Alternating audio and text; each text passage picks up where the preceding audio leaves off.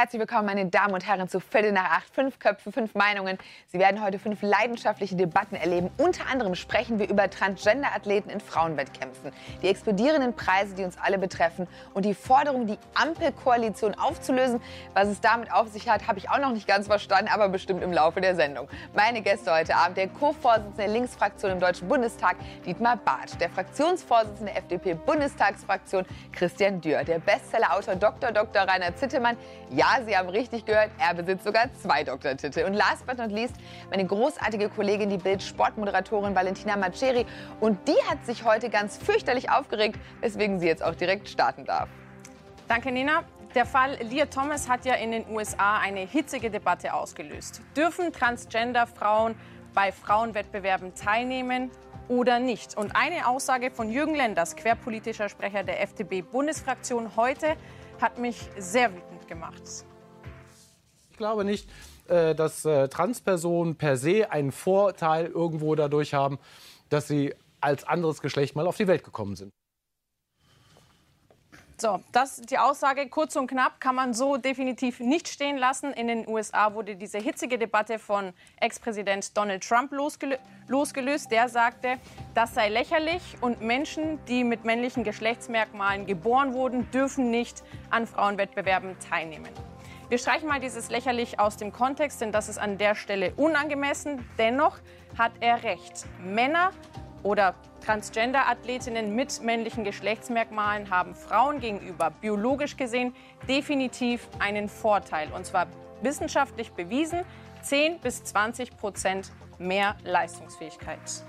Valentina, wir hören jetzt einmal rein, was eine Transfrau dazu zu sagen hat, denn wir alle am Tisch können das ja natürlich nicht nachvollziehen. Deswegen möchte ich einmal gerne das Statement von Caitlyn Jenner hören. Sie ist Transfrau und Spitzensportler war sie und hat Gold in Olympia errungen. Ich habe von Anfang an gesagt, dass Menschen, die biologisch gesehen männlich sind, nicht beim Frauensport mitspielen sollten. Wir müssen den Frauensport schützen. Ja, jetzt haben wir hier zwei Statements. Einmal von einem Parteikollegen von Ihnen, vom Herrn Lenders, der gesagt hat, es würde keinen Unterschied machen, Frau ist Frau, Mann ist Mann, ob jetzt umoperiert oder nicht. Ähm, und der ja sagt, es ist richtig, dass man mit teilnimmt dann als umoperierte Frau. Wie sehen Sie das denn, Herr Dürr? Ja, die Unterstellung lautet ja, dass alle Frauen gleich sind und alle Männer gleich mhm. sind. Das sagt Jürgen Lenders zu Recht, das ist nicht der Fall. Mhm. Sind wir uns ja. sofort einig, das behauptet Donald Trump, ist großer Quatsch.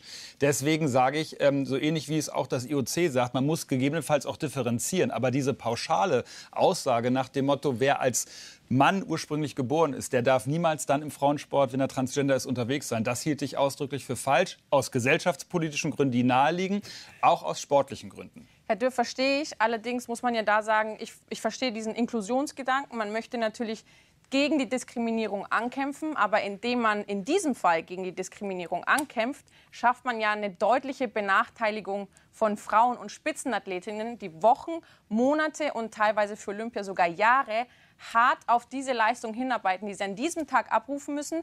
Wenn zeitgleich dann aber Athletinnen an diesem Wettbewerb teilnehmen, die von Stunde Null an 10 bis 20 Prozent mehr Leistungsfähigkeit haben, das ist unfair für Spitzenathletinnen. Wenn es so wäre. Also wenn es immer grundsätzlich so ist, wie Sie sagen, äh, muss man darüber reden. Aber so ist es ja wahrscheinlich gar nicht. Sondern äh, deswegen bin ich da sehr bei dem, was das IOC sagt, das Internationale Olympische Komitee. Die sagen ja, lasst uns die Sportarten einzeln betrachten. Wir wollen alle gemeinsam Inklusion. Gibt es, glaube ich, keine ja. zwei Meinungen, mhm. auch hier am Tisch. Und deswegen sage ich, lasst uns jede Sportart angucken. Das muss jetzt auch passieren, denn wir haben glücklicherweise immer mehr Menschen, die sagen, ja, ich fühle mich unwohl und ich will mein Leben leben, was ich habe. Und äh, Transgender-Menschen müssen dort integriert sein kann nicht sein, dass die ein Verbot vom Sport bekommen, auch nicht vom Spitzensport. Wie viel Prozent betrifft das Transgender, wenn Sie sagen, es werden immer mehr? Also, dass es mehr werden, das sehen wir übrigens im das, Deutschen Bundestag. Ja, ja. Wir haben bekennende Transgender im Deutschen Bundestag. Tessa Ganserer zum Beispiel. Beispielsweise. Und äh, da geht es ja übrigens um die Frage, müssen wir moderner werden, Namensrecht und solche Dinge. Aber hier ganz konkret sage ich, weil es mehr werden, die sich die Freiheit nehmen, die müssen eben auch die Möglichkeit haben, am Spitzensport teilzunehmen. Wäre denn eine Lösung, Entschuldigung, wäre denn eine Lösung für Transgender-Frauen eine eigene Schiene zu kreieren? Weil ich, ich sage Ihnen nur mal kurz ein paar Parameter, damit Sie das verstehen, den Unterschied zwischen körperlichen Voraussetzungen mhm. Mann-Frau. Im Schnitt sind Männer 12 cm größer, 10 bis 20 Kilogramm schwerer, haben einen viel höheren ähm, Muskelmassenanteil, viel größeres Herz, viel größere Lunge, mit dann 50 Prozent mehr Volumen Ausdauersport, Sprintsport, Kraftsport sowieso, weil mehr Muskelmasse. Das heißt, man kann das nicht gleichstellen.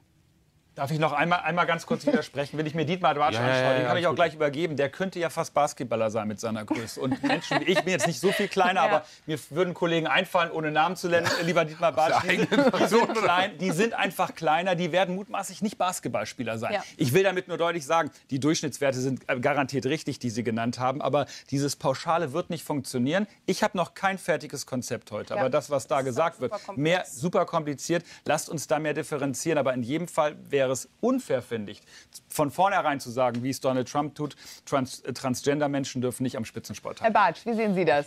Also ich teile das ausdrücklich. Ich glaube, eine Pauschalisierung hilft uns überhaupt nicht, weil Frauen sind nicht alle gleich, auch Transgender sind im Übrigen nicht alle gleich. Da gibt es große Unterschiede, aber Sie haben völlig recht. Man kann nicht ungleiche neue Diskriminierung schaffen, indem man sagt, das ist alles egal. Deswegen sage ich, wir müssen die menschenrechtlichen Dinge beachten, überhaupt die rechtlichen Dinge. Das ist eine spannende Herausforderung, aber bitte nicht mit neuen Diskriminierungen. Deswegen ist so eine Diskussion, der eine ist das, der andere ist das, völlig falsch. Also ich glaube, bei Frauen, bei Männern und auch bei Transgendern gibt es unterschiedliche äh, Sichten und man muss die Sportarten, ich würde mal die These wagen, dass natürlich Bogenschießen dort anders ist als Gewichtheben. Valentina, du warst ja, Nationalspielerin im Fußball für Deutschland. Jetzt natürlich meine Frage, wie es denn eigentlich wäre, warum hast du nicht einfach bei den Männern gespielt? Also wenn ich mir das jetzt so anhöre, Frauen sind unterschiedlich, Männer sind unterschiedlich, ähm, hättest du auch bei den Männern starten können. Vielleicht warst du ja doch noch größer, du bist jetzt auch nicht so groß, wenn ich sagen darf, wie ich zum nein. Beispiel, Ich aber italienische hättest du denn vielleicht nicht trotzdem da spielen können? Nee, das ist ein sehr guter Punkt, den Nina da erwähnt. Also im Fußball verhält sich das so, ich habe immer mit den Jungs trainiert, bis zur U17, auch auf einer ähm, DFB-Eliteschule gewesen und da mit den Jungs des 1. FC Nürnbergs trainiert, aber ich habe bei den Frauen gespielt. Generell im Frauenfußball sagt man, kann man bis zur B-Jugend ungefähr mit den Jungs mithalten.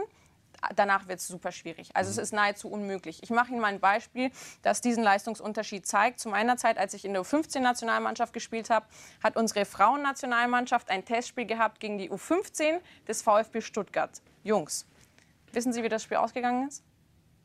Zweistellig für den VfB Stuttgart. Das waren 15-jährige Jungs. Das war für uns damals einfach unmöglich, von der Geschwindigkeit und von der Körperlichkeit mitzuhalten. Taktisch, technisch kein Problem. Aber sobald es um die Physis geht, können wir Frauen mit Männern nicht mithalten. Ich meine, und da sieht man ja auch eins dran. Heute gibt es doch die modische These, Geschlecht ist eigentlich nur ein soziales Konstrukt sozusagen. Ja? Biologisch gibt es gar nicht, das ist irgendwie ein Konstrukt. Ja? Und das ist halt Falsch. Quatsch einfach, diese These. Ja? Weil wenn das so wäre, ja, Ja, auch schlimm, dann, wenn das so wäre, äh, wenn, das, finde ich. wenn das so wäre, nur ein Konstrukt, ja, dann dürfte es ja gar keine Unterteilung in Männer und Frauen geben, sondern dürfte es ja eigentlich nur eine Mannschaft für alle geben, wenn das Ja. etwas ist, was man sich nur im Kopf irgendwie ausgedacht Schauen hat. Sie, Sie haben doch in vielen Sportarten die Situation, also ich habe nicht Basketball, sondern früher mal Volleyball gespielt und das durchaus einigermaßen erfolgreich. Aber es gibt eine unterschiedliche Netzhöhe zwischen Frauen und Männern, aus gutem Grund.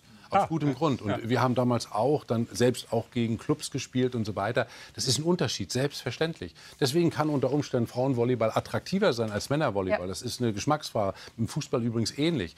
Also ich glaube schon, dass wir dort differenzieren müssen in den Sportarten. Das wäre wirklich verheerend, jetzt alle in einer Kategorie starten zu lassen. Und hier ist endlich, Gott sei Dank, dieses in Anführungsstrichen Problem, diese Herausforderung erkannt.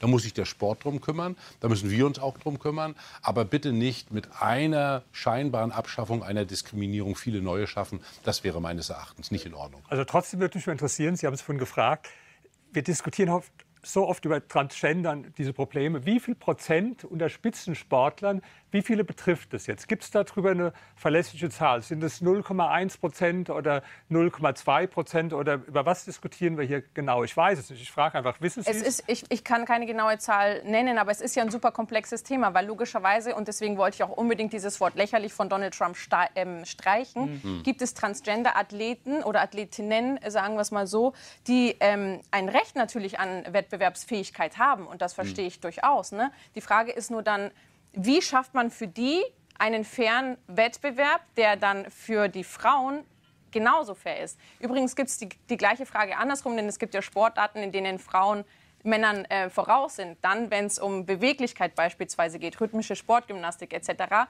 da wiederum haben Frauen aufgrund ihrer Genetik und ihren biologischen Anlagen Männern gegenüber Vorteile. Es ist ja so, dass einzelne Dinge immer zum Maßstab genommen werden. Da wird eine Frau, Ex-Mann, Olympiasiegerin über 800 Meter und dann wird gesagt, das war ja mal ein Mann. Das geht nicht, das müssen wir neu behandeln. So, Wir wissen das und ich glaube, dass da das IOC und alle Mitgliedsländer auch gefördert, gefordert sind und wir im Übrigen auch. Also es muss ja. auch in Deutschland und überall geklärt werden und vor allen Dingen wahrscheinlich auch nach Altersgruppen.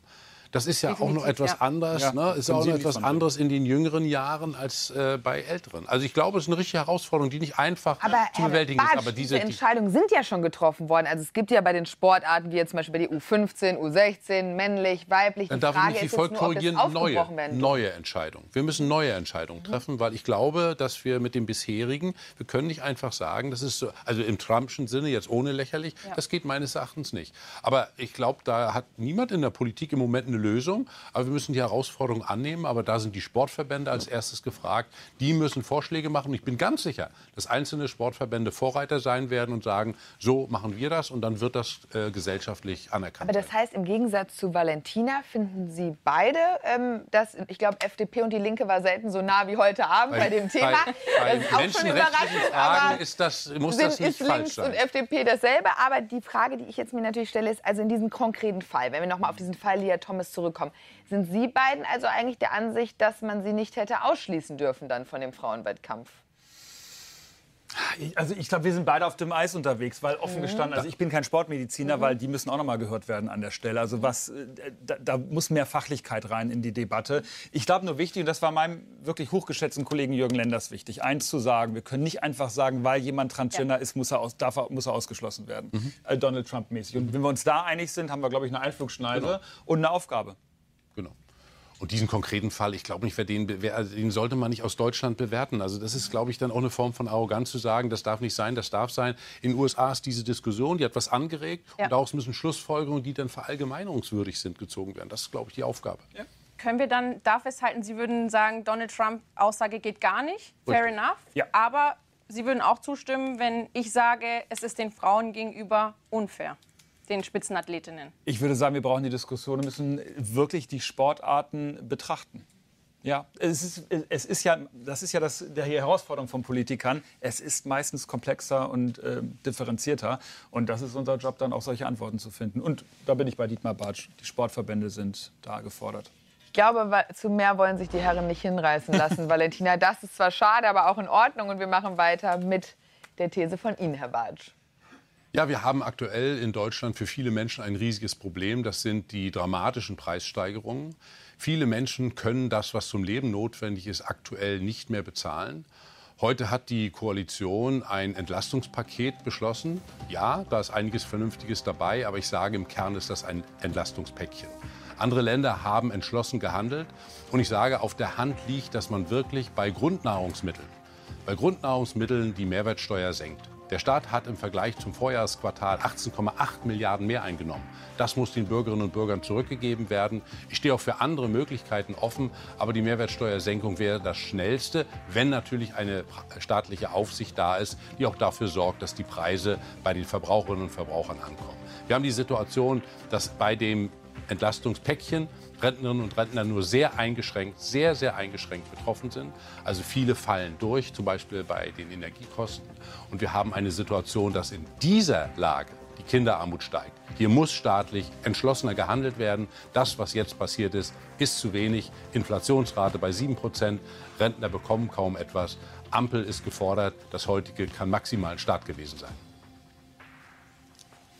Herr Dürr, Sie dürfen natürlich direkt entgegnen. Sie werden ja eigentlich angesprochen. Ja, herzlichen Dank. Das, das ist, die Aufgabe der Opposition, ähm, dann äh, die Meinung zu haben und äh, auch die, die gegnerische Meinung sozusagen von meiner Seite zu hören. Grundfreibetrag erhöht. Arbeitnehmerpauschbetrag erhöht, ähm, Pendlerpauschale erhöht. Wir werden äh, etwas einführen bei Benzinsteuern, dass wir das reduzieren direkt an der Tankstelle. Volumen plus die Sozialleistung, die wir geben, nämlich beispielsweise Heizkostenzuschuss, den wir noch mal verdoppelt haben. Mir geht es nicht darum, Lorbeeren einzusammeln, weil Herr Bartsch hat an einem Punkt recht. Das kommt jetzt gerade bei den Menschen in Deutschland an und gerade bei den kleinen und mittleren Einkommen, die es schwer haben. Ich habe das nur aufgezählt, weil das türmt sich insgesamt auf eine Summe von 30 Milliarden Euro Entlastungspaket. Das ist tatsächlich historisch, hat zu GroKo-Zeiten und davor auch nie gegeben. Das heißt, diese Regierung tut etwas. Und jetzt sagt Herr Bartsch, da müsste noch einer obendrauf. Ich habe übrigens eine Sache vergessen, das darf ich sagen. All die Dinge, die ich steuerlich aufgezählt habe, werden wir rückwirkend zum 1. Januar diesen Jahres machen. Auch das hat es noch nicht gegeben. Herr Bartsch sagt, die Mehrwertsteuer. Ähm, da antworte ich. Für da, Grundnahrungsmittel erst. Für Grundnahrungsmittel. Da antworte ich, da haben wir während der Corona-Pandemie eine sehr schlechte Erfahrung mitgemacht. Sie sagen ja eine vorübergehende Mehrwertsteuersenkung. Das hat die GroKo ja schon mal gemacht während Corona.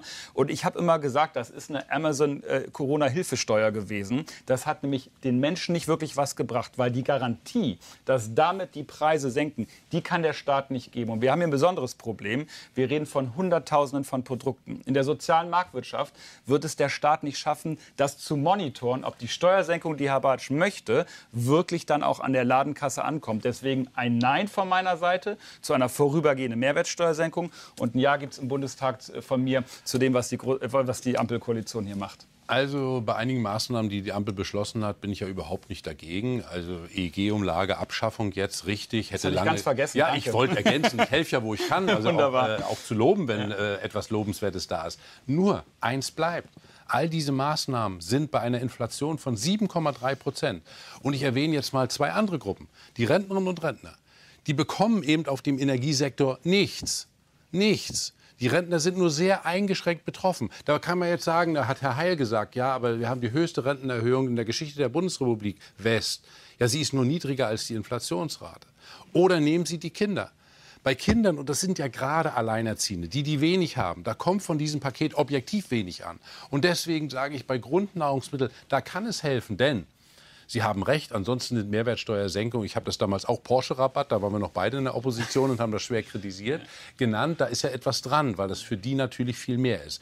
Deshalb wirklich eingeschränkt. Aber generell, meine These ist, wir haben jetzt durch den Ukraine-Krieg Natürlich durch all die Dinge, die jetzt mit Lieferungen zu tun haben, vor Shanghai, die Schiffe und so weiter, Lieferketten sind unterbrochen, Riesenprobleme. Ich will das überhaupt nicht kleinreden. Das ist auch nicht die Verantwortung äh, der neuen Ampelregierung. Aber diese explodierenden Preise, die hatten wir so noch nicht. Und das ist nicht das Ende der Fahnenstange. Deswegen ist das jetzige wirklich nicht ausreichend, insbesondere für diejenigen mit kleinen Einkommen. Und da, um jetzt die große Differenz auszumachen. Das ist ein Punkt. Ich sage aber auch, wir müssen mal bei den Unternehmen, die jetzt wahnsinnig Profite gemacht haben, und zwar extra Profite, da müssen wir vielleicht auch den Mut haben, etwas abzuholen. Wir müssen auch vielleicht bei denjenigen, die über Wahnsinnsvermögen verfügen, sagen, in dieser Situation muss da für die, für die das Monatsende am 20. Ich habe, da ist. eine gute Idee. Wir fragen Bitte. einfach mal jemanden. Ich hoffe, ich darf das hier sagen, Herr Dr. Dr. Zittemann. Sie, Sie haben ja ein Wahnsinnsvermögen. Also wollen Sie jetzt nicht einfach was abgeben? Herr Barsch sagt, der Staat soll zu Ihnen kommen und Ihnen ein paar Millionen abzweigen. Wie sehen Sie das denn? Ja, Wenn man ein paar Millionen abzweigen könnte und es passiert nichts, dann ja. Also ja. Bartsch, das ist ja auch keine neue These. Das ist ja egal, was auf der Welt passiert. Ihre Lösung ist dann immer, die Millionäre, die sollen jetzt bezahlen und damit sind alle Probleme der Welt gelöst. Aber so ist es halt nicht. Also wenn Sie sagen Mehrwertsteuersenkung, da bin ich dafür. Ich bin immer für jede Steuersenkung, grundsätzlich jeder Art. So. Also da haben Sie mich immer als Anhänger. Aber man muss ja mal gucken, was sind die Ursachen der Inflation. Ja? Sie haben ja ein paar Dinge genannt, jetzt aktuell äh, Ukraine-Krieg. Man könnte auch sagen, die verfehlte Energiepolitik, die wir über Jahre gehabt haben. Aber es gibt einen Hauptgrund.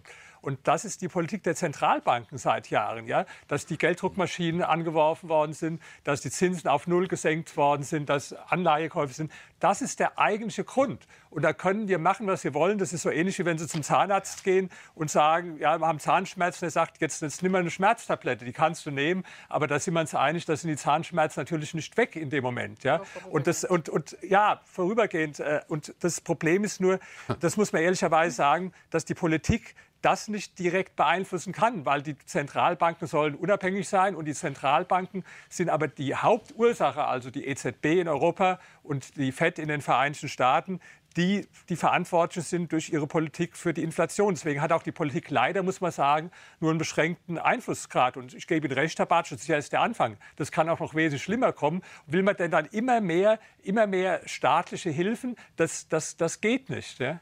Also ich darf einmal noch mal widersprechen. Also zunächst mal, wenn Sie sagen, jawohl, ich bin dafür, dass wir in dem Bereich, wo wirklich Menschen kaum das Monatsende erreichen, etwas tun müssen. Und das betrifft inzwischen mehr, dass wir dort auch über Maßnahmen Mehrwertsteuersenkung auf Grundnahrungsmittel ist ein Punkt. Direkte Hilfen wären total wichtig und richtig, würde ich präferieren. Aber ich will eins noch sagen, weil Sie sagen, jetzt hilft es immer dieselbe These. Ich will mal eins festhalten. In der Pandemie im letzten Jahr haben die zehn reichsten Deutschen, die zehn reichsten, nur die zehn reichsten, ein Vermögenszuwachs von 100 Milliarden. Da sind sie nicht dabei. Traurig, ich bin auch nicht dabei, auch traurig. Und wem hat das das Problem? geschadet? Es geht doch überhaupt nicht darum zu schaden. Es ist doch, geht doch nicht darum zu schaden, aber nicht den Mut zu Doch, haben, hier einen kleinen wichtig. Teil, Wem hat es einen kleinen. Herr Bartsch? Es, es schadet denjenigen, die wenig haben. Ich plädiere doch Aber nicht. warum, Nee, warum schadet es denjenigen, die wenig haben, wenn jemand viel verdient? Wissen Sie, wenn jemand, der jüngste Milliardär ist aus Deutschland, der hat 2,2 Milliarden mit 21 Jahren, da ist im System etwas schräg. Nein, da freue ich mich doch für den. Nein, Also- ich freue mich darüber nicht, weil es dann eine falsche Erbschaftssteuer gibt, weil es dann eine. Es ist nicht, es ist niemandem vermittelbar.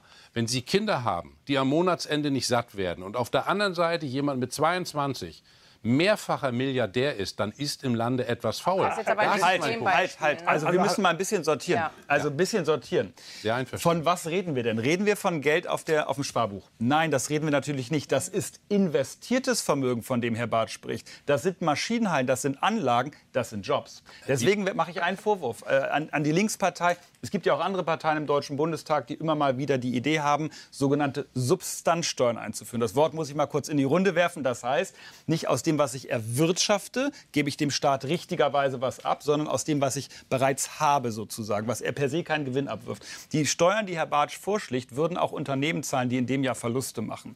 Die würden diejenigen zahlen, die groß sind gegebenenfalls, auch Mittelständler, aber die würden nichts anderes machen, als Jobs abbauen müssen. Denn gerade bei der Erbschaftssteuer, wenn man die jetzt erheblich anheben würde, ein äh, junger Firmenerbe, und es geht mir gar nicht darum, ob ich dem das gönne oder nicht, aber ich will, dass der die Jobs erhält. Das ist doch mein Punkt. Das ist Lohn und Brot und Arbeit für viele Millionen Menschen in Deutschland, gerade im mittelständischen Bereich. Das heißt, all die Vorschläge dieser Substanzsteuern, die gehen an die Substanz des deutschen Mittelstandes und kosten uns Jobs. Das heißt, das produziert in Wahrheit Armut. Ich meine, Lieber- vor lieber Dingen, ähm, äh, Bartsch, steckt ja eine bestimmte Vorstellung dahinter. Also bei Ihnen steckt immer die Vorstellung dahinter, der Arme, der ist nur arm, weil der Reiche reich ist. Ja? Das kennen Sie, das Gedicht von Bert Brecht bestimmt.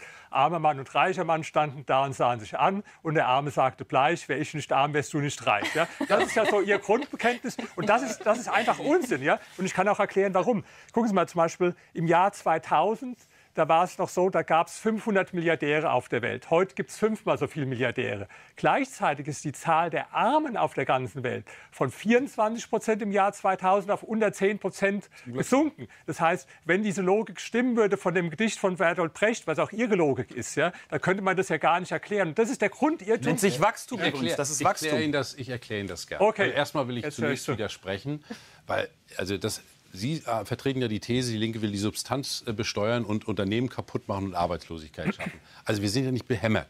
Also wer die Substanz mal besteuert, wer, ja, wer die Substanz besteuert, habe ich doch niemals gesagt. Also auch bei der Vermögensteuer im Übrigen gibt es eine private, das ist ja übrigens das Problem, deshalb hat das Verfassungsgericht das 96 aufgehoben, Mhm. weil diese Trennung etwas schwierig ist. Aber darum geht es nicht. Wir haben in Deutschland 6 Billionen Geldvermögen allein. Das ist jetzt ein spannender naja, Punkt. Da Also wir da reden. ist ja schon mal eine Frage, ob jemand, und ich wiederhole nochmal, Niemand kann mir erklären, übrigens die 2,2 Milliarden des jüngsten Milliardärs der Welt, die sind nicht nur in Anlagen. Das ist ja einfach nicht wahr.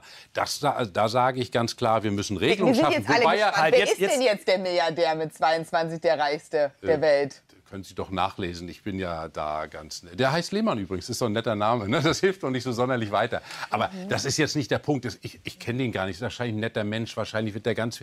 Darum sind geht es nicht. Es geht, es geht, Aber er es beschäftigt Sie schon stark, der Herr Lehmann. ich will, das ist Der beschäftigt nur- vor allen Dingen Menschen. Es, es, ist für mich, es ist für mich ein Beispiel. Wissen Sie, wir haben in Deutschland leider, und niemand am Tisch wird sagen, dass das gut ist, eine Steigerung bei der Quote der Kinderarmut. Alle sind dagegen. Ja. Ich weiß das, also ich habe damit, Bildung, ich habe also auch äh, dort mit FDP-Kolleginnen früher an diesem Thema, da muss was passieren. Kindergrundsicherung, was ja im Koalitionsvertrag steht, wo ich gesagt habe, lobe ich ausdrücklich, da ist auch in diesem Haushaltsjahr nicht ein Cent. Ich bin sehr gespannt, ob das kommt. Warum passiert nicht da viel schneller etwas? Und was diese Riesenvermögen betrifft, nochmal, ich bin für Ausgleich. Wer Vermögen sich erarbeitet, wer etwas leistet, nur zu. Aber diese Wahnsinnigen, das meiste Vermögen in Deutschland wird vererbt und nicht erarbeitet. Stimmt nicht. Und mei doch, das war. Kann ich, kann ich Ihnen gleich. Es gab neulich eine Untersuchung, da ging es eigentlich um ein anderes Thema vom DIB, ganz unverdächtig. Ganz und da ging es eigentlich darum, um den Zusammenhang von Persönlichkeitsmerkmalen und Millionären. Und da haben die zugleich eine Stichprobe gemacht, wie viel waren da Erben und wie viel waren da Selfmade-Leute. Ja? Dann waren einige, wo man es nicht sagen konnte, wenn man die rausrechnet, waren 79 Prozent waren Selfmade und 21 Prozent waren Erben. Entschuldigen Sie, jetzt muss ich auch mal sagen, diese Studie, die ich sogar kenne, und das sind diejenigen, die pur geerbt haben. Diejenigen, die natürlich ein Erbe bekommen und das ausdehnen, sind sofort self-made. Also das ist eine interessante Studie. Ich habe das gelesen sogar, weil ich mich, mir genau auch diese Zahl aufgefallen. Meine These, und die, bei der bleibe ich auch, da haben wir Gott sei Dank unterschiedliche Sichten. Ich sage, wir müssen dort für Ausgleich sorgen. Wir müssen für Chancengleichheit bei den Heranwachsenden sorgen. Und deswegen, natürlich kann man die These vertreten, also jede Steuer ne, also, äh, ist eine zu viel, Steuer ist Raub. Die vertrete ich ausdrücklich nicht. Der Staat hat Aufgaben, die er realisieren muss. Und eine dieser Aufgaben ist dafür zu sorgen, dass jedes Kind die, seine Fähigkeiten und Fertigkeiten entwickeln kann, die Chancen bekommt. Und dazu gehört auch eine angemessene Besteuerung. In Deutschland wird ordentlich besteuert. Wir sind ja jetzt schon, äh, ehrlich gesagt, jetzt kann man ja auch ja, mal sagen, sind, im europäischen wir, Vergleich. Wir sind Höchststeuerland. Ähm, Ein nee, Grund, einer ist noch vor uns. Ja, Belgien. Einer, Belgien ist Belgien noch vor uns. Aber sonst, ich finde, ist es denn das Ziel, das ist jetzt die letzte Frage zu der These, die möchte ich gerne an Herrn Dürr stellen, ist es denn das Ziel, dass wir jetzt auch noch Belgien überholen und der Spitzenmann werden? Es wäre eine Katastrophe, warum es eine rote Linie für meine Partei auch bei dieser Koalition, über die wir da gleich noch reden, äh, gab, nämlich zu sagen, es darf keine Steuererhöhung weitergehen. Ja. Im Gegenteil, wir müssen Entlastung machen, ein paar machen wir. Ein Satz bitte, Frau Schenk, nämlich zu der mhm. Frage, naja, das investierte Vermögen, das will ich als Linker ja schon, mir geht es um das große Geldvermögen, also um den Dagobert Duck und seinen Tresor. Wie ist denn das in Wahrheit? Was würde denn in dem Moment passieren? Das Geldvermögen, das ist flexibel, das wandert ins Ausland. Aber der arme investierte Unternehmer, ich sag mal arm in Anführungszeichen, der investierte Unternehmer, der Jobs geschaffen hat, der würde von der Steuer von Herrn Bartsch getroffen, der müsste gegebenenfalls verkaufen oder würde Jobs abbauen. Deswegen sage ich, das klingt gut, aber ist in Wahrheit das Gegenteil von Robin Hood. Warum hat eigentlich die FDP ein Konzept bei der Erbschaftssteuer, dass durch die Bank 3 Prozent äh, äh, erhoben werden sollen? Das waren, also Sie, Sie sprechen auf alte Dinge an. Wenn Sie ins Wahlprogramm reinschauen, dann sehen Sie, dass wir bei der Erbschaftssteuer sagen, es muss vernünftige Schonungsmöglichkeiten geben. da habe ich übrigens nichts dagegen. Die Unternehmer, Schonungsmöglichkeiten die, bin ich immer dafür. Die Unternehmer, die Unternehmer über, die sprach, über die ich gerade sprach, weil wir die nicht belasten wollen. Wir sind ja hier auch für Chancengerechtigkeit bei Phil nach acht und auch für Chancengerechtigkeit bei den Themen. Also dass jeder dieselbe Zeit hat. Und deswegen geben wir jetzt weiter zu Dr. Dr. Rainer Zittelmann. Ich sage einfach die zwei Doktortitel so gerne. ja, die hätte jeder von uns gerne gerne. Ja, ich habe einen immerhin, aber ja, ich kann da noch mal dran arbeiten. Bin ich der Einzige hier? Ich sag's aber nur, wenn man zwei hat. Vielleicht, wir können ja sagen, äh, Herr Dürr kauft einen bei Herrn Zittelmann, dann haben jeder einen. Also, das, das wäre Umverteilung nach links. Ne? Das ist nicht die Marktwirtschaft, die wir meinen. Ja. Ich weiß, also zum Glück, zum Glück, kann man die, äh, die Doktortitel ja nicht umverteilen, Herr Bartsch. Das sollte übrigens ein Gag sein, Herr Zittelmann. Das war nicht ernst. Ja, ja, das ist mir schon klar. Nee, also mir geht es heute um was anderes. Ich sage, die Ampel muss weg ich oute mich, ich bin also seit 27 Jahren FDP-Mitglied. Und vor den Wahlen war es ja so, dass Herr Lindner gesagt hat, also ihm fehlt eigentlich die Fantasie für die Ampel und er wollte Jamaika haben. Ja? Jetzt sage ich schon, was ist denn passiert seitdem? Erstens, die Themen sind andere geworden. Wir haben jetzt Ukraine-Krieg und da sehen wir viel mehr Gemeinsamkeiten zwischen CDU, FDP und Grünen und sehr wenig Gemeinsamkeiten zur SPD. Also wenn ich mir äh, äh, anschaue, zum Beispiel von dem äh, äh, äh SPD-Fraktionsvorsitzenden, äh, dessen Stellungnahmen zum Ukraine-Krieg und vergleiche das mit einem Hofreiter von den Grünen oder mit einer Frau Strack-Zimmermann aus meiner Partei, das passt einfach absolut nicht zusammen. Deswegen sage ich, die Gemeinsamkeiten sind größer geworden. Damals hat man es nicht gemacht mit der CDU. Warum? Die CDU hatte ja gar keine Führung damals. Die waren ja eine völlige Chaostruppe. Inzwischen haben die wieder eine Führung. Die haben den Herrn Merz.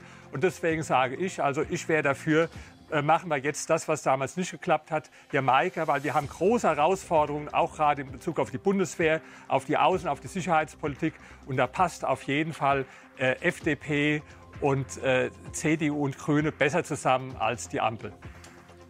Also jetzt muss ich und mache ich ja sehr gerne in dem Fall verteidigen, äh, dass es eine Ampel gibt.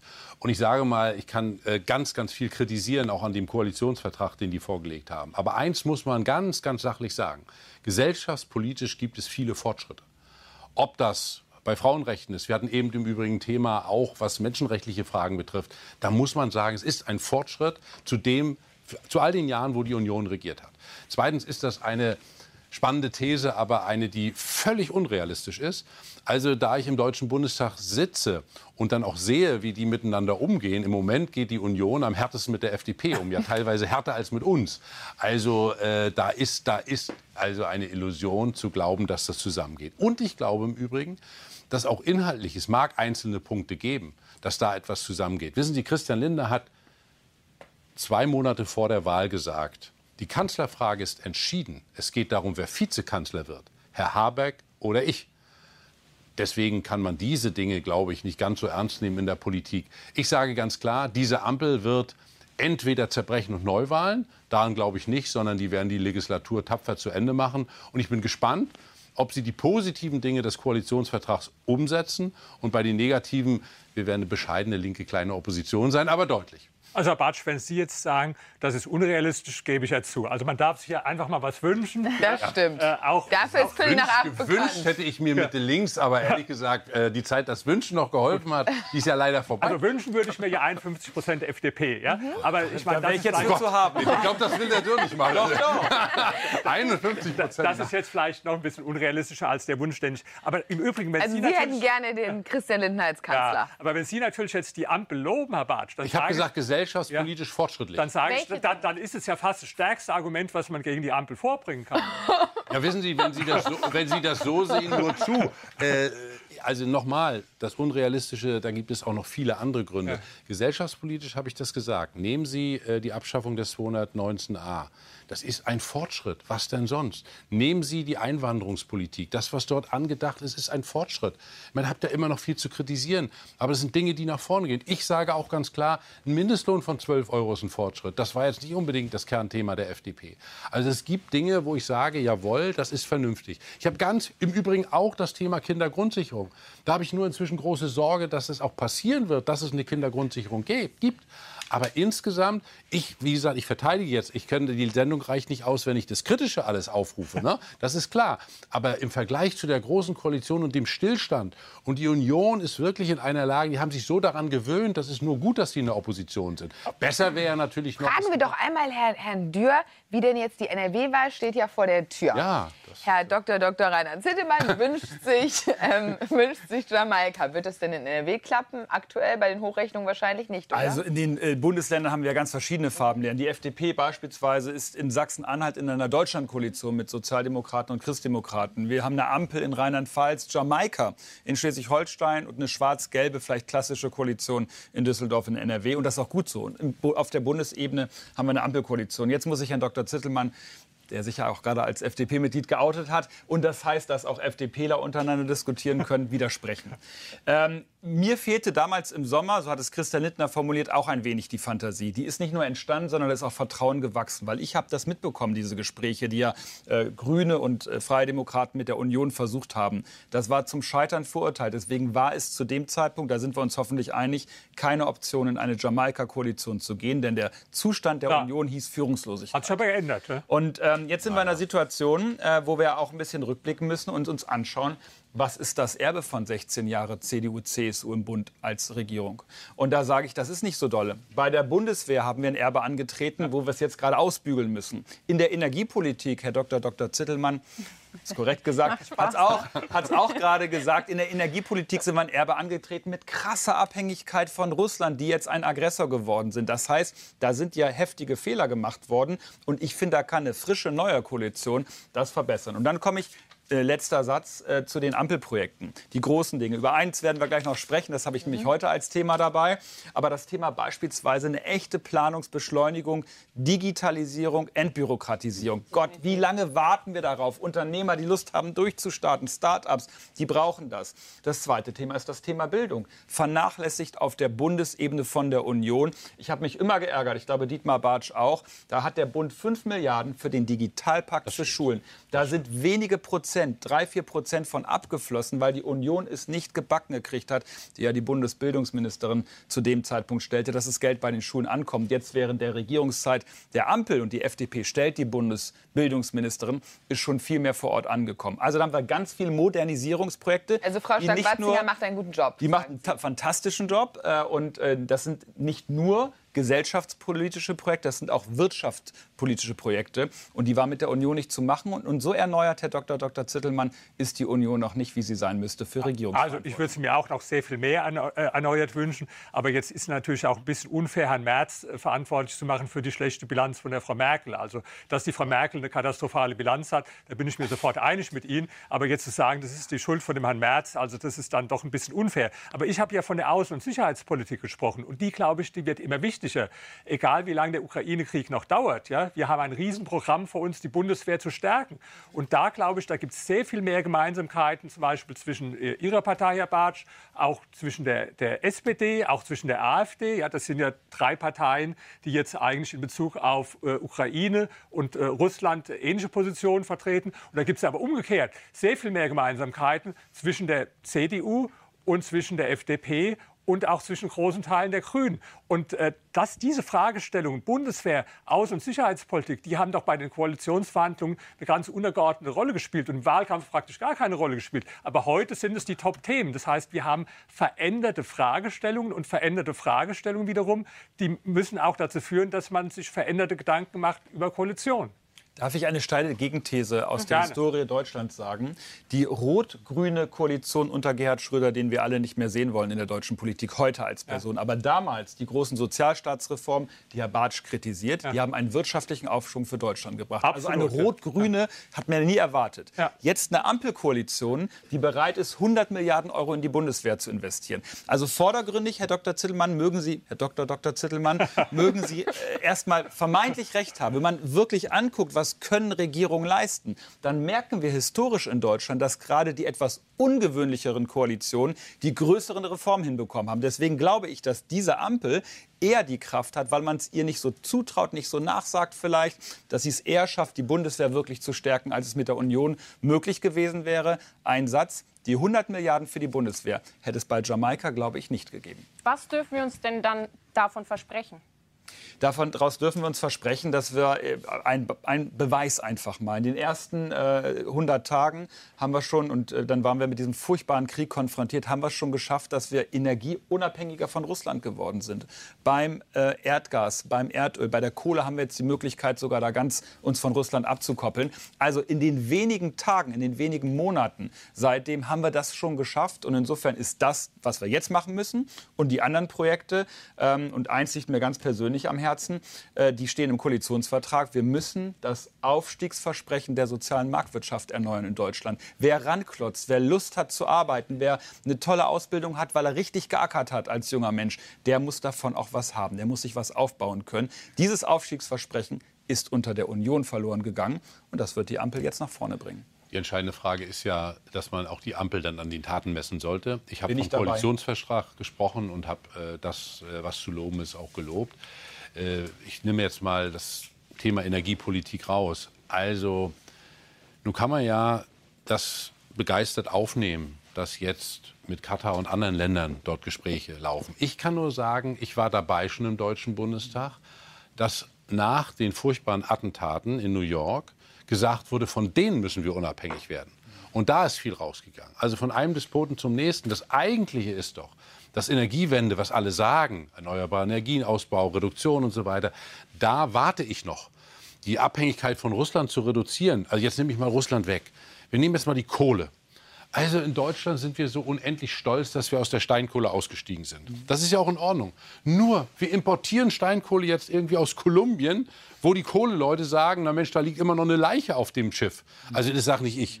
Ja, da ist doch irgendwas schräg. Wir, machen bin, doch, ja. ich, wir, wir, müssen doch, wir müssen doch, wenn wir das wollen, und ich weiß, dass das keine leichte Aufgabe ist, aber bitte dann eine Perspektive aufmachen, die dann wirklich dazu führt, dass es despotenfrei ist. Und das ist ein Riesenproblem. Und ich will noch einen Satz sagen, also ich will wirklich widersprechen der These, dass wir in der Russlandpolitik eine ähnliche Position haben wie die AfD. Doch, natürlich. Null. Ach, das stimmt überhaupt nicht. Also, das ist eine äh, glatte äh, Lüge. Also, um das mal klar zu sagen, das, wir kommen ja gleich zu Werbeunterbrechung. Nach einer kurzen Unterbrechung. Die Werbung muss man einhalten. Die Werbung muss man leider einhalten im Fernsehen. Wir kommen okay. aber jetzt gleich direkt wieder zurück. Und ich bin sehr gespannt, ob FDP und die Linke auch nach der Werbung beim Thema Russland so auf Kuschelkurs sind. Das ist nee. ja ganz neu heute Abend hier. Bis gleich. Ich musste die Ampel verteidigen. also, aber, aber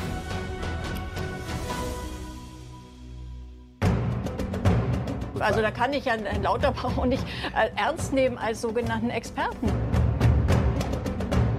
Herzlich willkommen, meine Damen und Herren, bei Viertel nach acht, fünf Köpfe, fünf Meinungen. Jeder von uns hat ein Thema mitgebracht, das ihn bewegt, ärgert, freut oder schockiert. So nicht Privatchat, Uschi. Herr Jörges, wir wetten. Okay. Aber niemand von den politischen Parteien traut sich zu sagen, ja, das wollen wir. Einfach nur Freiheit. Diese Grün-Roten stehen da und führen hochtrabende Debatten über die Rettung des Weltklimas und um die Füße rum wuseln die Ratten. Das Thema ist viel zu wichtig, um es nur der AfD zu überlassen. Lass den Leuten noch mal den Spaß. Wir sehen da etwas, was eigentlich fatal ist in der Politik. Bei den Journalisten, deren Job ist es doch gerade, abweichende Meinungen zu finden. Und sie sollen den doch auch richtig doof finden. Die Gesellschaft macht das, quasi, macht das quasi zum Manko. Vielleicht einmal kurz einen Satz ausreden, das wäre ganz nett. Ach, das sind irgendwelche Anorak-Träger aus Buxtehude, die das gucken und so. Ich habe meinen Beifall und meine Lache immer bekommen. Wer kümmert sich darum? Niemand. Das ist Berlin. Ja. Man muss da ganz klar jetzt mal auch darüber sprechen, dass es einfach nicht fair ist und nicht richtig. Das ist die Aufgabe von Journalismus einfach, die, äh, die Verlautbarung der Politik zu hinterfragen.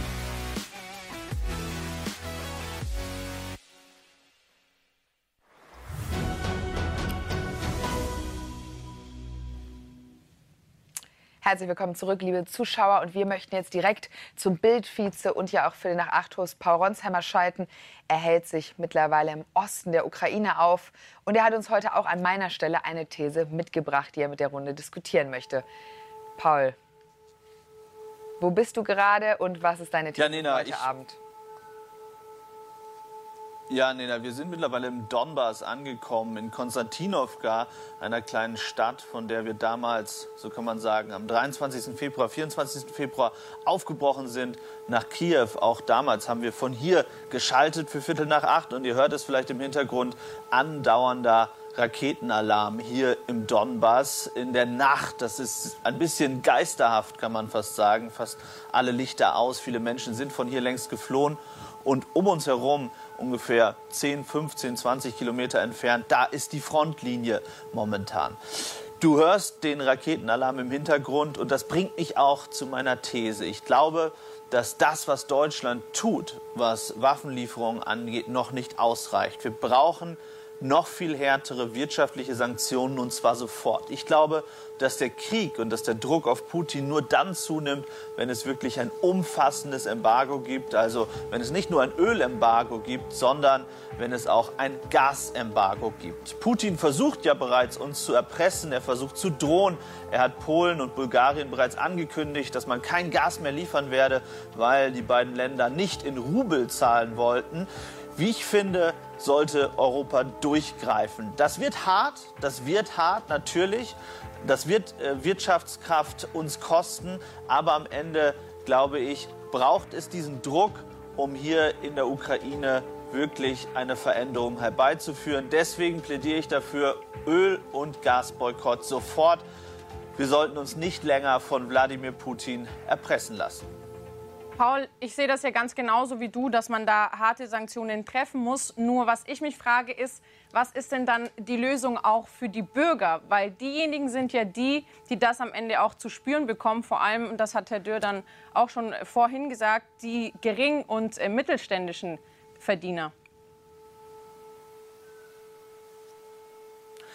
Wenn das die Frage an mich war, also ich denke, ähm, dass es natürlich einen Sozialausgleich braucht. Ich glaube, dass Deutschland diesen äh, auch leisten kann. Das Problem, wenn ich die Bundesregierung richtig verstehe, warum man das sozusagen argumentiert, und da gibt es sehr unterschiedliche wirtschaftliche Analysen, auch was das Ganze am Ende bedeuten würde, ist, ähm, dass man Sorge hat, dass der Industriestandort Deutschland geschwächt würde. Das ist sicherlich so. Die Frage ist, wie immens. Und wenn man sich anschaut, was der Preis ist, noch einmal, hier in diesem Moment, wir haben auch gerade wieder Schüsse gehört von weitem, ähm, dieser Ort hier, wo ich gerade stehe, das ist ein klares Ziel auch von Wladimir Putin. Er will diesen ganzen Donbass sich einverleiben bis zum 9. Mai.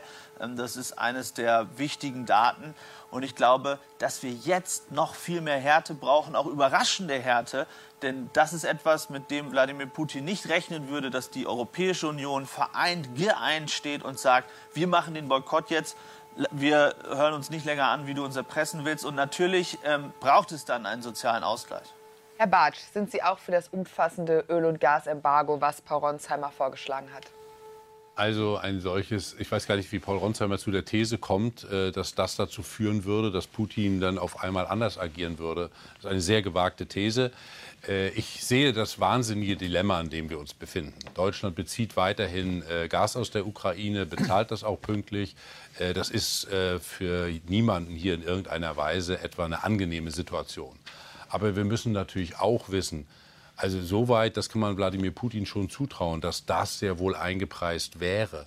Natürlich, wenn das plötzlich ein Boykott geben würde, das würde so verheerende Auswirkungen haben in unserem Land, dass genau das, was sein Ziel ist, nämlich Spaltung Gesellschaft, Spaltung des Westens, das würde passieren. Und deswegen sage ich, äh, da finde ich richtig, dass man damit sensibel umgeht und dass man vor allen Dingen, wenn denn gemeinsam mit europäischen Partnern agiert. Also, die, der letzte Punkt ist, die Energiefrage das ist eine, wo Deutschland das schaffen wird, sich loszulösen von Russland. Aber es gibt natürlich andere Rohstoffe, die viel problematischer sind, wo es auch normal jetzt weitergeht. Also ich sage mal ganz nebenbei, die Gaslieferungen gehen im Übrigen durch die Ukraine und die Ukraine bekommt Durchleitungsgebühren weiterhin von Russland. Das läuft weiter und ich sage mal, ein Glück, dass es weiterläuft. Manchmal tun wir so, also es ist doch auch bei anderen Dingen so. Da als muss man sagen, die Ukraine wird halt gerade von Russland versucht, in Schutt und Asche zu legen. Ich, also, ich will keine, also um damit es kein Missverständnis mhm. gibt, es ist ein furchtbarer, verheerender, völkerrechtswidriger Krieg, der durch nichts zu rechtfertigen ist. Da haben wir hier eine Position am Tisch. Also da, ja. null, null Toleranz, ja. null. Wirklich. Und der muss schnellstmöglich beendet werden. Die Frage ist nur, wird er denn schneller beendet? Wird er schneller beendet, wenn wir wirklich einen Gasboykott, einen Ölboykott ganz schnell umsetzen würden? Oder wie wären die Ver Ver äh, die Verwerfung in der deutschen Industrie in anderen Industrie, äh, Industrieländern. Also das muss man abwägen. Ich kann das gar nicht abschließend einschätzen, aber da, da schaue ich dann wirklich auf Bundesregierung und andere, die dort sagen, ja, wir wollen Reduzierung. Ja, ich kann mir auch vorstellen, dass man sagt, wir machen das prozentual und vielleicht auch schneller. Das ist nicht der Punkt. Aber das wird dieses Problem nicht lösen. Das ist ähnlich wie mit den Waffenlieferungen. Ich glaube eben nicht. Ich würde ja. einmal ganz kurz zu Paul Ronsheimer. Er kann sie ja nicht ja. selbst einschalten, aber weil Sie die Frage gestellt haben, wie er überhaupt auf diese These kommt, dass es damit beendet wird. Wär, ja. Genau, die Frage würde ich dann gerne mal an ihn auch stellen, genau. dass er das auch erklären kann, wie er zu der These kommt, Paul. Also ich habe nicht gesagt, dass es damit sofort zu Ende wäre. Ich habe gesagt, dass das äh, massiven Druck und überraschenden Druck ähm, auf Wladimir Putin ähm, geben würde. Und wenn wir uns anschauen, die Summen, die ähm, seit Beginn des Krieges überwiesen wurden nach Russland, die sind einfach immens. Und am Ende wird natürlich damit die Kriegsmaschinerie ähm, finanziert. Wenn ich Herrn Bartsch zuhöre, dann denke ich natürlich auch sehr viel daran, was die Linkspartei so in den vergangenen Jahren über Russland gesagt hat, über Wladimir Putin, ähm, wie viele, Herr Bartsch nicht selbst, aber andere aus seiner Partei mit Wladimir Putin ähm, ja, äh, sehr nett umgegangen sind, immer wieder dafür geworben haben, ähm, dass man doch äh, Verständnis haben müsse für die russischen Positionen, Verständnis auch für Wladimir Putin, dass er doch recht habe, dass die NATO doch näher gekommen ist. Und wenn dann jemand aus der Linkspartei die Dinge in Frage stellt und sagt, naja, ähm, aber weiß man denn, was dann passiert? Dann sage ich nur, Sie lagen mit allem, was Sie über Wladimir Putin gesagt haben, in den letzten zwei Jahrzehnten falsch. Also dem darf ich ausdrücklich widersprechen. Wladimir Putin haben besucht, kann ich Ihnen aufzählen. Edmund Stoiber, früher schon Franz Josef Strauß, Sigmar Gabriel. Also kann ich Ihnen aufzählen, da war von der Linken nie jemand dabei. Ich habe Wladimir Putin noch nie gesehen. Allerdings glaube ich, dass ich vom Land etwas verstehe, weil ich da auch mal drei Jahre eine Aspirantur gemacht habe. Ja, ich habe falsch gelegen. Das ist wahr. Das, da stimme ich ausdrücklich zu. Nur das jetzt zur Begründung zu machen, deswegen ist richtig, dass man die Gaslieferungen und auch die Öllieferungen sofort einstellt. Das ist wiederum eine sehr gewagte These, weil das eine begründet das andere wahrhaftig nicht. Ich sage, ich sage klar, ja, in Putin haben sich viele getäuscht. Ich zähle dazu. Ich habe das nicht für möglich gehalten, weil in meinem Seminar waren Ukrainer, waren Russen. Die haben miteinander keine Konflikte gehabt. Und das habe ich für nicht möglich angesehen. Jetzt sehen wir diesen verheerenden Krieg. Und ich sage nochmal, ich habe das mehrfach gesagt, Putin ist ein Kriegsverbrecher und muss alles tun, dass der Krieg beendet wird. Aber ich teile die Auffassung ausdrücklich nicht, dass ein sofortiges Boykott, nebenbei wird es auch nicht kommen, dass das etwa den Krieg verkürzen würde. Es könnte sogar zu gegenteiligen Reaktionen führen. Denn es ist kein Zufall, dass sowohl die Ukraine als auch Russland als auch Deutschland sich an das bisherige Prozedere hält. Das ist so und da gibt es Gründe für. Wir können, die, wir können die Debatte jetzt leider aufgrund der Zeit, deswegen würde ich sagen, Paul, dir gehört das Schlusswort zu deiner These. Und leider konnten wir die Debatte nicht ganz öffnen, weil äh, sie beide sehr miteinander. Es war auch gut so, es war sehr spannend zuzuhören. Paul, das ist dein letzter Punkt. Mein letzter Punkt ist, ähm, dass wenn man nicht für das Gas- und Ölboykott ist, dass man doch dringend Argumente und Lösungen auf den Tisch bringen sollte, was aus der Sicht der Linken oder aus der Sicht von anderen Parteien dazu führt, dass dieses Geräusch hier im Donbass und nicht nur das, sondern die Bombardierung, die Auslöschung von Frauen und Kindern, die Ermordung von Menschen in Mariupol in diesen Minuten, die ausgehungert werden dort im Stahlwerk, dass das endlich ein Ende hat. Nur der eine Satz, lieber Paul Ronsheimer, wenn ich das wüsste, würde ich das sofort mitteilen. Aber leider hat im Moment niemand die Lösung. Wir ringen auch im Deutschen Bundestag an vielen Stellen genau darum. Und in einem sind wir uns, glaube ich, jedenfalls weitgehend im Deutschen Bundestag einig. Der Krieg muss zu Ende sein und wir müssen alles in diese Richtung tun. Und ich möchte, dass die militärische Schlagseite nicht zu groß wird, sondern dass ich zum Beispiel Hoffnung setze, wenn morgen Herr Guterres nach Kiew fährt, nachdem er bei Putin war. Ich wünsche mir, dass diplomatisch da muss ich möglichst ich, ich wünsche mir, ja. dass es weil mir ja, weil mir ja das, äh, weil mir ja, nein, nein, Batsch, weil, weil, weil mir ja, weil mir ja das letzte Wort ähm, gelten sollte in dieser Debatte. Okay, okay. ähm, Ich sage jetzt hat Nina nicht noch mal Schink was. das gesagt. Ähm, und wenn Sie und wenn Sie sagen, das Militärische sollte nicht Überhand gewinnen, dann muss ich mich wirklich fragen, wo Sie hinschauen. Denn wenn Sie sehen, was Russland in diesen Minuten, wo wir sprechen, in Mariupol macht, wie die Menschen dort ermordet werden, dann tut Putin alles Militärische, was in seiner Macht steht. Und diese Debatte finde ich, sorry to say, nur noch absurd. Paul, vielen Dank für deine Worte. Und auch obwohl du jetzt schon seit bald drei Monaten scheidest, muss ich sagen, dass ich jedes Mal Gänsehaut habe, wenn du darüber redest und man die Sirenen hört. Und es ist furchtbar. Und wir hoffen, dass der Krieg bald endet. Und jetzt machen wir weiter. Schwer, aber wir probieren jetzt einen Übergang zum Thema von Christian Dürr. Danke, Paul. Ja, vielen Dank. Äh, Ich habe ein Thema mitgebracht, was mir am Herzen liegt. Deutschland ist eines der ältesten Länder der Welt. Äh, Das ist erstmal keine schlechte Nachricht, denn Menschen werden gesünder älter in Deutschland. Das ist eine gute Nachricht, großer zivilisatorischer Fortschritt. Gleichzeitig sage ich, wir werden aus eigener Bevölkerung den Wohlstand, den wir heute, heute haben, die Arbeitskräfte, die wir in äh, heute in Deutschland haben, nicht aufrechterhalten können. Deswegen meine These, Deutschland muss endlich ein modernes Einwanderungsland werden. In der Vergangenheit sind sehr viele Fehler gemacht worden. Menschen sind eingewandert in die sozialen Sicherungssysteme, das war falsch. Wir müssen den Arbeitsmarkt endlich breit öffnen. Es gibt Demografen, die sich damit wissenschaftlich beschäftigen. Die haben vor einigen Jahren mal ausgerechnet, dass jede Familie in Deutschland sieben Kinder bekommen müsste, um diese sogenannte demografische Lücke zu schließen. Das heißt, meine These, modernes Einwanderungsland für Deutschland. Das ist übrigens auch ein Projekt im Ampelvertrag. Und ich sage an der Stelle auch in Richtung von Herrn Dr. Dr. Zittelmann, die Union hat in den letzten 16 Jahren hier nichts gemacht. Das ist ihr historisch, historisches Versagen und deswegen wird die Ampel liefern. Ja, ähm, stimme ich zu, weil wir müssen beim Thema Zuwanderung mehr differenzieren. Und das geschieht oft nicht in der Diskussion. Ich sage es mal ganz holzschnittartig, wir brauchen viel, viel mehr Zuwanderung von qualifizierten Fachkräften und wir brauchen viel, viel weniger Zuwanderung in die Sozialsysteme. Bisher ist es umgekehrt und das hat einen ganz einfachen Grund, weil die Zuwanderung in die Sozialsysteme ist relativ einfach. Du gehst an die Grenze, sagst das Wort Asyl und in dem Moment bist du erstmal im Verfahren drin, was mehrere Jahre dauert und egal wie es ausgeht, wo auch die Wahrscheinlichkeit, dass du bleiben kannst, relativ hoch ist. Während wenn du als Fachkraft zuwandern bist, dann hast du unglaubliche bürokratische Hürden. Äh, abgesehen davon, das hatten wir vorhin, eines der Länder mit dem äh, höchsten Steuersätzen so, ja, machst du auch nicht unbedingt attraktiv die Zuwanderung, dann auch noch eine schwere Sprache dazu. Also wir haben sowieso schon ganz viele Hürden und dann noch die zusätzlichen bürokratischen Hürden. Also da müssen wir unbedingt was dagegen tun und es hängt aber auch beides zusammen. Ja, wir müssen andererseits und das finde ich nicht gut äh, bei der Ampel auch ganz deutlich wirklich mal diese Zuwanderung in die Sozialsysteme reduzieren, weil das auch am Ende dazu führt, dass die Akzeptanz von Zuwanderung von Fachkräften sinkt, weil die meisten Menschen, oder ich sage nicht die meisten, aber viele Menschen leider nicht so differenzieren. Die sagen dann einfach, ach, Zuwanderung will ich nicht mehr. Ja?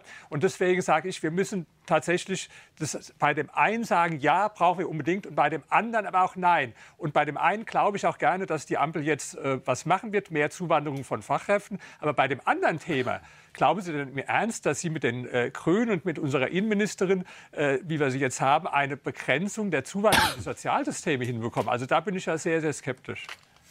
Da müssen wir, wenn ich darf, die Dinge differenzieren. Ähm, humanitäre ähm, Flüchtlingsmigration, Asyl das ist auch rechtsstaatlich geboten, sage ich aus meiner Sicht. Gerade jetzt in äh, der Logisch. Situation, die wir gerade aus der Ukraine ja sehen, da widerspricht ja. keiner. Aber Sie haben ja recht, die Situation 2015 war ja eine solche, die Deutschland ja auch gesellschaftspolitisch fast auseinandergerissen hat. Das darf nicht passieren. Aber der Druck natürlich auf die Einwanderung in die sozialen Sicherungssysteme ist so groß, weil das andere so versperrt ist. Das heißt, wir müssen Nein. das andere öffnen. Na klar, viele Menschen haben Lust durchzustarten. Viele Menschen von denen, die kommen, die zurzeit über das Asylsystem, das Flüchtlingssystem, System kommen, die wären viel besser aufgehoben als reguläre Einwanderer. Und an einem Punkt möchte ich Herrn Dr. Dr. Zittelmann widersprechen. Nämlich es geht nicht nur um hoch höchstqualifizierte und promovierte Menschen, sondern es geht um die ganz, ganz breite Masse.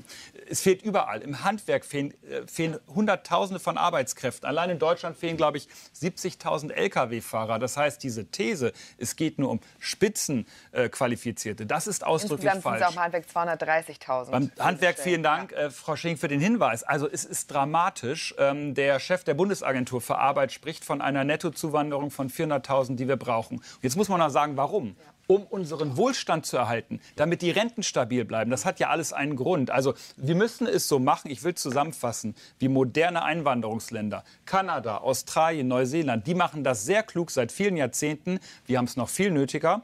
Und ja, das ist ein Auftrag, deswegen macht sich die Ampel da auf den Weg. Also wenn ich da wenige Bemerkungen zu machen möchte. Erstens finde ich, es darf überhaupt kein Zweifel sein, dass in Deutschland das Asylrecht gilt und dass wir hier eine Verantwortung Keine Frage. Das ist total wichtig, weil manchmal wird als erstes gesagt, was wir alles nicht dürfen, sondern aber dieser Fakt steht. Und wir unterscheiden dort auch nicht nach Flüchtlingen aus Syrien oder aus Schwarzafrika, wenn es um Asylrecht geht, oder aus der Ukraine. Da gibt es keine Unterschiede. Es gilt, die Rechtslage ist für alle gleich. Das muss man immer einmal sagen. Zweitens, ich bin sehr dafür, bin sehr dafür, dass wir erstmal feststellen, wir sind ein Einwanderungsland und dass wir dort deutlich moderner werden, schneller werden. Das war mal in der großen Koalition in der letzten Legislatur, da stand im Koalitionsvertrag, dass die Verfahren verkürzt werden sollen auf, auf drei Monate. Ja, und was ist die Realität? Ich weiß, 15 und so weiter, das ist extrem lange. Wir müssen dort deutlich schneller werden. Ich wünsche mir ein modernes Einwanderungsgesetz. Da haben wir erhebliche Differenzen, wenn wir es konkret machen, vermutlich. Aber das ist weiter gar nicht schlimm. Wir müssen endlich Grundlagen schaffen. Bei uns, auch in meiner Partei, gab es eine breite Diskussion dazu.